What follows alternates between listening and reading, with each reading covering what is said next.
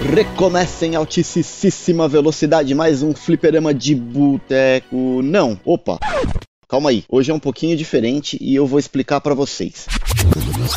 Eu sou o Rodrigo Hash e o último jogo que eu terminei foi o Nine Parchments do Nintendo Switch. E esse é o Bora pro Flipper. E você deve estar se perguntando, mas peraí, Hash, o que é o Bora pro Flipper? O Bora pro Flipper é o novo programinha do Fliperama de Boteco. E ele nasceu de algumas necessidades minhas, particularmente. Problema de agenda, falta de tempo, vontade de ajudar mais a galera, ser mais participativo, estar mais perto dos ouvintes e poder contribuir um pouco mais com a galera que tá sempre gravando lá no Fliperama de Boteco. A ideia do Bora pro Flipper é ser um programa mais enxuto, um programinha mais curto, complementando as informações que a gente tiver lá no Fliperama de Boteco, vai ser sempre voltado para assuntos de videogame e ele vai ser quinzenal. A ideia é que a gente fale de assuntos gerais, tanto jogos antigos, jogos novos, o que está acontecendo no mercado atualmente e tudo que a gente tiver relacionado aos videogames. Pode acontecer de ter bate-papo com algum convidado, algum produtor de jogos, algum colecionador retrô, alguém do cenário de podcast, enfim, a ideia é deixar isso aberto e pode ser que aconteça, pode ser que não, vai depender de agenda. Não esperem pautas muito elaboradas, porque a ideia é que o Bora pro Flipper funcione exatamente como um bate-papo. Eu sento, gravo para vocês, pouca coisa de edição e vocês podem escutar enquanto vocês estiverem lavando uma louça, se deslocando no trânsito ou mesmo tomando um café na hora do serviço de vocês. E para começar, já com o pé na porta e um Hadouken no peito, hoje a gente vai falar de um jogo que eu tô jogando, comprei recentemente recentemente e tô curtindo muito. Eu não conhecia e eu acho que muita gente também não deu oportunidade para ele. Então, hoje o primeiro assunto que o Bora pro Flipper vai tratar vai ser o jogo de RPG japonês Ninokuni. E aí, você tá pronto? Me acompanha nessa? Bora pro Flipper? Está no ar! Está no ar! O Bora pro Flipper! Uma iniciativa Flipperama de Boteco. Voltamos da vinheta e Ninokuni é um jogo de RPG japonês lançado em 2010 originalmente para Nintendo DS. Ganhou uma versão para PlayStation 3 aqui no ocidente no ano de 2013. Teve uma versão remaster lançado para PlayStation 4 e Nintendo Switch no ano passado em 2019. Ele é desenvolvido pela Level 5 com animações de um estúdio chamado Ghibli. Ele é um estúdio japonês focado e especializado em animes. Inclusive, se vocês não conhecem o trabalho do Ghibli, tem no Netflix alguns animes recentemente e, e eu gostaria de recomendar para vocês. Tem o meu amigo Totoro disponível, tem a viagem de Shihiro e tem o Castelo no Céu. Vocês vão perceber assistindo esses animes ou simplesmente procurando material ali na internet que o estilo de animação é muito parecido. Então quando você bate um olho numa animação do estilo uhum. estúdio Ghibli, na verdade, você automaticamente sabe quem produziu aquele estúdio porque tem a assinatura da Ghibli. Então é muito muito bacana você conseguir ver isso, esse carinho, essa qualidade toda que a gente tem nos animes da Ghibli, também no Ninokuni. É muito legal. Eu conheci o jogo, eu na verdade já tinha ouvido falar, mas eu não fazia ideia do que era o Ninokuni. E aí eu tinha alguns jogos parados aqui em casa de Nintendo Switch que eu não tava usando mais, levei para fazer uma troca em uma loja no shopping. Cheguei, fiz a troca, os jogos foram avaliados, me sugeriram algumas opções para troca e eu bati o olho no Ninokuni. Para falar a verdade, assim, dos jogos que tinham disponíveis para eu pegar para jogar, não tinha nada que me atraísse muito, não tinha nada que eu tava querendo jogar muito. Então, meio que por falta de opção, eu acabei escolhendo o Ninokuni. Cara, melhor escolha da minha vida. Peguei um jogo sem saber absolutamente nada dele, cheguei em casa, comecei a jogar, com meia hora, 45 minutos de jogo, eu já sabia que aquele jogo para mim ia ser muito marcante. O jogo é muito bacana. Eu vou dar uma pequena introdução agora da história sem dar spoiler, podem ficar tranquilos, mesmo porque eu ainda não terminei o jogo, eu tô hoje com 12, 13 horas de jogo no momento da gravação desse cast, eu ainda tô bem longe do final, mas infelizmente o jogo não tem em português. Então, como ele é um jogo que tem bastante diálogo, eu vou dar um overview da história para vocês. Esperem por algumas dificuldades com o idioma, porque realmente tem muito texto, você precisa ler bastante. Não tem nem legendas em português, então o texto dele, infelizmente, é todo em inglês. Precisa ter um mínimo ali de conhecimento do idioma. Mas vamos lá, o jogo conta a história de um garoto chamado Oliver que perdeu a mãe num acidente. Logo no comecinho do jogo, o Oliver sofre um acidente e a mãe dele vai fazer o resgate, acaba salvando o Oliver de um afogamento. Só que a mãe do Oliver, ela já tem um problema no coração. E com essa emoção, com a dificuldade do salvamento, ela acaba adoecendo e acaba falecendo, ela acaba morrendo. O Oliver fica meio deslocado, perdido. Ele só tinha a mãe dele. E uma vizinha, amiga da mãe, começa a cuidar ali do Oliver. Só que em um determinado momento, um dos bonecos que o Oliver tem ali no quarto dele, que é como se fosse um bichinho de pelúcia, ele ganha vida. Aquele boneco foi um presente da mãe dele e ele se chama Diprey. Ele é o rei das fadas. E aí o Diprey começa a é, contar pro Oliver sobre um mundo, uma dimensão paralela de onde ele vem. E ele pede ajuda do Oliver para que viaje com ele até esse outro mundo e derrote uma ameaça que está acontecendo lá. Oliver no começo fica meio incrédulo, não quer embarcar nessa jornada, mesmo porque ele acabou de perder a mãe, ele é só um garoto de 13 anos, ele não sabe muito bem o que está acontecendo. Só que o Diprey acaba mencionando pro Oliver que esse mundo de onde ele vem é como se fosse um espelho da Terra. Então existem algumas, existem não, na verdade todas as pessoas que vivem na Terra têm uma figura que a representa no mundo do Diprey, nesse mundo de fantasia. E eles são ligadas em uma conexão com a alma. É como se fossem almas irmãs. Então o Diprey acaba dizendo que o Oliver pode ajudar e trazer a mãe dele de volta à vida se ele encontrar a representante da mãe dele no mundo do Diprey. Então isso acaba convencendo o Oliver a embarcar na jornada. Então ele parte para encontrar qual é a contraparte da mãe dele nesse mundo de fantasia que tem a alma conectada com a mãe dele na Terra para ver se ele consegue trazer a mãe dele de volta. Eu não sei qual é o desfecho dessa história, espero muito que ele consiga, mas como eu disse, eu ainda tô no meio da jornada. E é muito bacana. O jogo ele é um clássico jogo de RPG japonês. Ele é meio linear, ele mostra claramente para onde o jogador precisa ir, então você não fica perdido sem saber qual que é o próximo destino. O mapa sempre tem uma marcação ali com uma estrela dizendo onde é o teu próximo objetivo, para que lugar que você precisa ir, mas ele também te permite que você explore ao redor. E nesse lance de exploração é importante para que você realize algumas batalhas e suba o nível do seu personagem, porque como qualquer bom RPG de ação japonês, o grind é inevitável. Então você precisa subir o seu nível para que você enfrente os monstros cada vez com níveis mais altos, sem passar por grandes dificuldades, tá? O combate ele funciona por turnos, mas ele é um pouco diferente porque você tem a movimentação livre do seu personagem. Então você decide o comando de atacar, mas ele não é aquele aquele turno tático que você tem as movimentações limitadas, não. Você se movimenta no cenário livremente como se fosse um hack and slash. Você decide o momento de atacar, se você quer usar alguma magia, se você quer usar um movimento de defesa, tudo isso é livre. O que me chamou bastante atenção, porque não fica aquele combate de turno maçante. E por que, que ele é de turno? Se ele é movimentação livre. Ele é de turno porque cada movimento que você faz tem um tempo de cooldown. Então, se você fez um ataque agora, você precisa esperar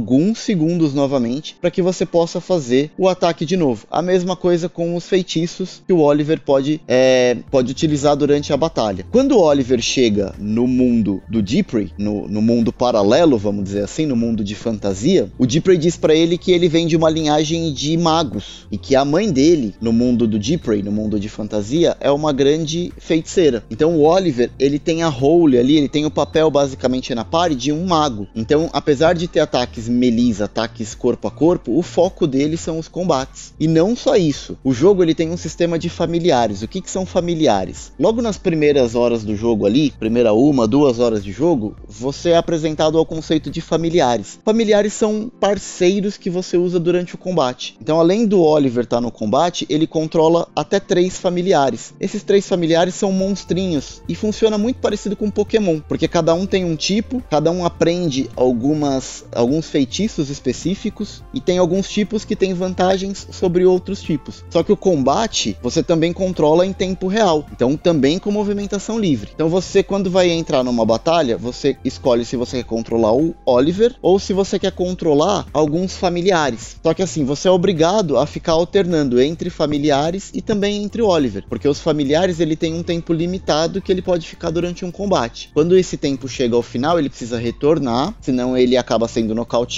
e aí você pode assumir com o Oliver ou com algum outro familiar que você tem disponível ali no teu banco, tendo no máximo três. E o ataque feitiço dos familiares funcionam exatamente como os ataques do Oliver. Você faz o ataque, faz o movimento e depois espera o cooldown para poder fazer o mesmo movimento novamente. Então é bem bacana. Então você tem opção em cada combate. Se você tiver com o seu banco de familiar completo, você tem o Oliver e mais três familiares. Todos os familiares sobem de níveis, assim como o Oliver. Então a cada combate que que você realiza, Oliver ganha pontos de experiência e também todos os familiares que estão com ele ali no banco também recebem esses pontos de experiência para poder estar tá upando e subindo de nível. Então não tem aquele, aquele lance de você ficar treinando um familiar específico. Ele funciona muito parecido com o compartilhamento de experiência que a gente tem em Pokémon. Então você pode automaticamente, quando concluir um combate, ganhar experiências para todos os familiares. E o mais bacana é que um pouco mais para frente no jogo você ganha a habilidade de capturar outros familiares. Então é realmente como se fosse um Pokémon. Apesar de ter só três disponível em batalha e você carregar apenas seis, tem alguns lugares do jogo onde você pode depositar, você pode coletar quantos familiares você quiser e você deposita, guarda esses familiares para poder estar tá utilizando na hora que você precisar. Se você de repente precisa de um tipo específico para ter vantagem sobre algum inimigo que você não está conseguindo, você consegue diretamente por ali. Então é bem bacana esse lance do combate, é bem diferente de qualquer RPG de turno que eu particularmente já joguei. E não é só isso, além do Oliver, com o passar do tempo você ganha outros membros para sua party. E cada membro que você traz também traz consigo outros familiares. Então, quando você vai evoluindo no jogo, eu até agora tenho dois membros na minha party, cada um com três familiares, a gente abre um leque de possibilidades muito grandes ali, porque eu tenho seis familiares combatendo e mais os meus dois personagens principais que controlam esses familiares. Parece confuso, mas é tudo muito orgânico na hora do combate ali. Você só precisa ficar trocando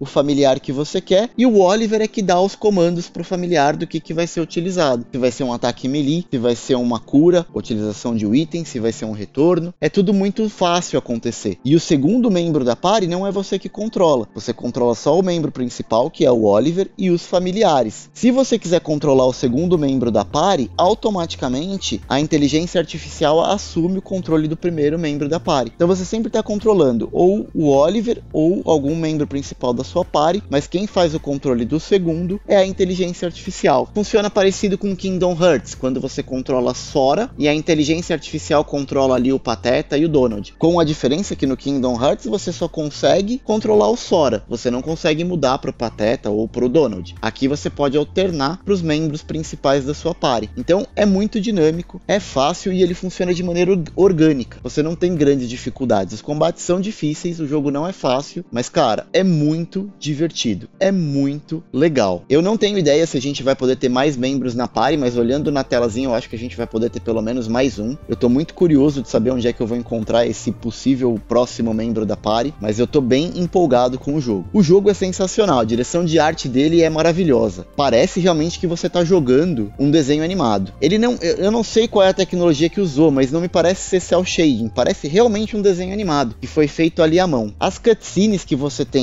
no jogo são desenhos renderizados, vamos dizer assim. É a mesma coisa que você sacar o teu Netflix do bolso pelo celular e assistir uma animação do, do estúdio Ghibli. Não tem diferença absolutamente nenhuma. Mas o que realmente impressiona é que mesmo em game, mesmo os gráficos durante o jogo, é impressionante. Porque você olha, mesmo controlando o personagem, fazendo a movimentação do Oliver pelo cenário, parece que você está controlando um desenho animado. Tudo é muito bonito. Eu não cheguei a jogar o jogo original pro DS ou mesmo pro Play 3. Eu tô jogando só e eu conheço só a versão remaster. Eu não sei se era muito diferente da, da versão original pro Play 3. Mas o que eu posso dizer é que com a versão do, do remaster pro Nintendo Switch, que é o console que eu tô jogando, cara, é sensacional. O jogo é bonito demais. É pra, pra ter uma ideia, assim, comparando com os gráficos e com a direção de arte do Zelda Breath of the Wild, o Nino Kuni chega a ser mais bonito. Cara, é sensacional. Vale muito a pena conhecer.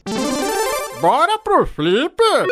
Outro ponto muito importante que eu gostaria de ressaltar aqui são as músicas. Eu não tenho ideia de quem é o compositor, eu não fui atrás da informação e eu também não sei quem foi o estúdio, se as músicas foram produzidas também pelo estúdio Ghibli ou se é de algum outro estúdio da Level 5, mas o fato é que as músicas são lindas. As músicas são relaxantes quando precisam ser relaxantes, conseguem transmitir sensação de urgência e de perigo quando você está dentro de uma dungeon ou quando você está enfrentando algum boss, mas o fato é as músicas são daquele tipo que fica na cabeça e dá vontade de você escutar depois que você termina o jogo, depois que você para de jogar. Eu mesmo, fazendo as anotações para gravar esse Bora pro Flipper para vocês, eu tava ouvindo as músicas do, do jogo. Cara, é para vocês terem uma ideia, é tão bacana quanto pegar a trilha de Symphony of the Night ou a trilha de Zelda Breath of the Wild, ou mesmo de Ocarina of Time e ficar ouvindo enquanto vocês estão trabalhando. Cara, é muito bacana. Então, juntando um jogo que é divertido pra caramba,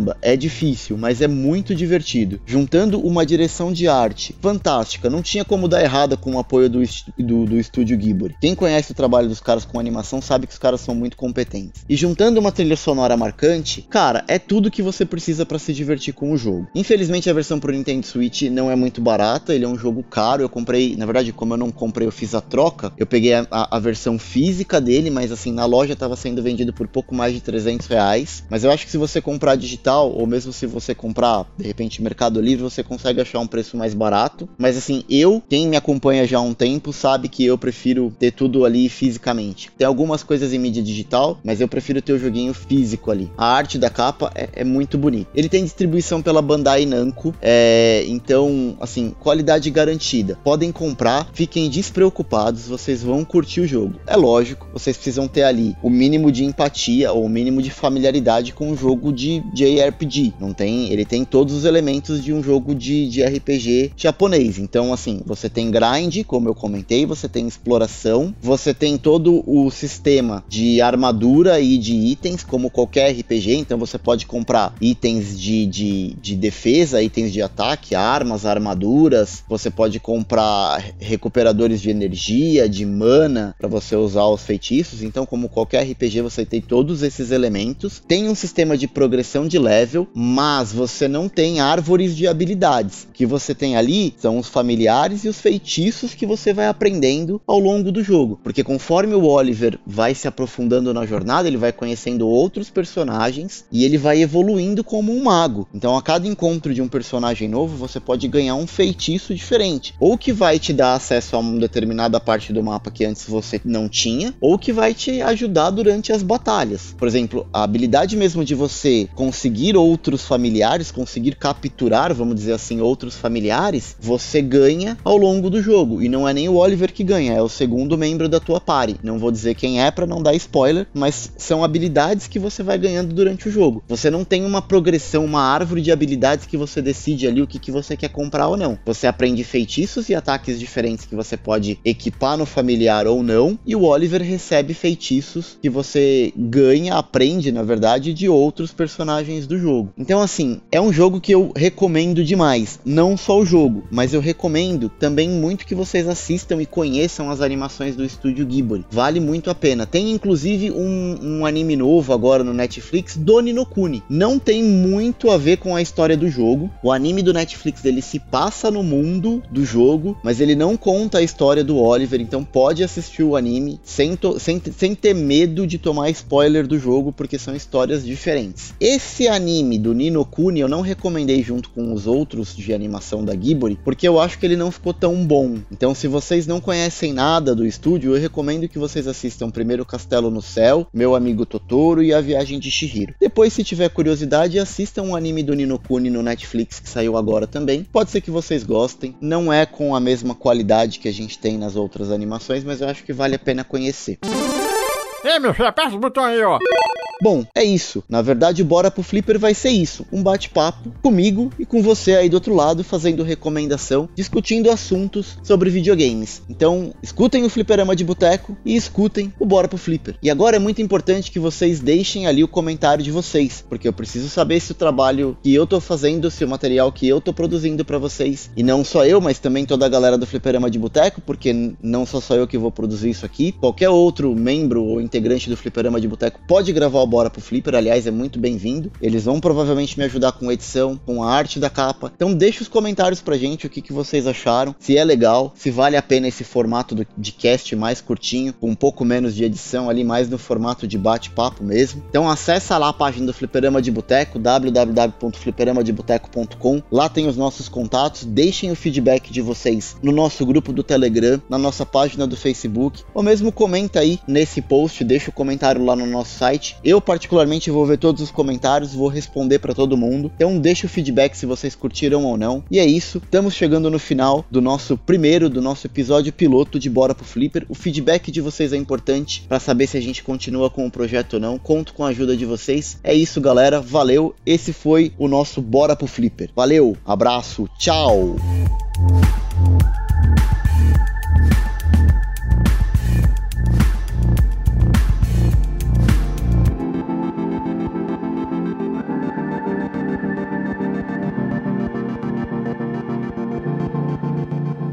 Este podcast foi editado por mim, Jason Minhong. Edita eu, gmail.com.